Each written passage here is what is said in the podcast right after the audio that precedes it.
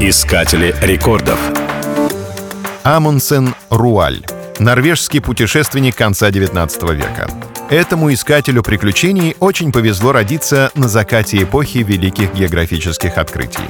Фактически он стал последним великим путешественником, покорившим неизведанное пространство на планете. Вся его биография полна ярких событий. Мальчик с детства любил спорт и путешествия.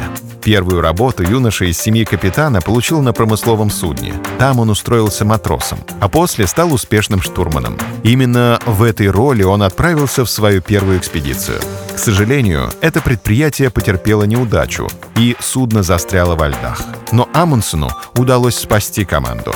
Так, благодаря полученному опыту, он стал капитаном корабля. В 1903 году он отправился открывать северо-западный проход вокруг Канады. Всего за два года он сумел пройти от востока до запада Америки. Это еще не удавалось никому.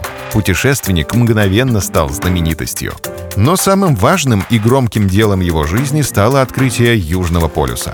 В 1911 году Амундсен отправился с экспедицией в Антарктику.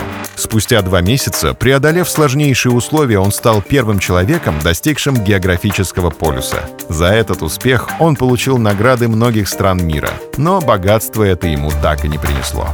Смелый и отважный, он был и одним из пионеров авиации. С энтузиазмом встречал новые открытия и применял гидросамолеты в своих путешествиях. Организовывал экспедиции на дирижабли. Во время одной из них трагически погиб. Искатели рекордов.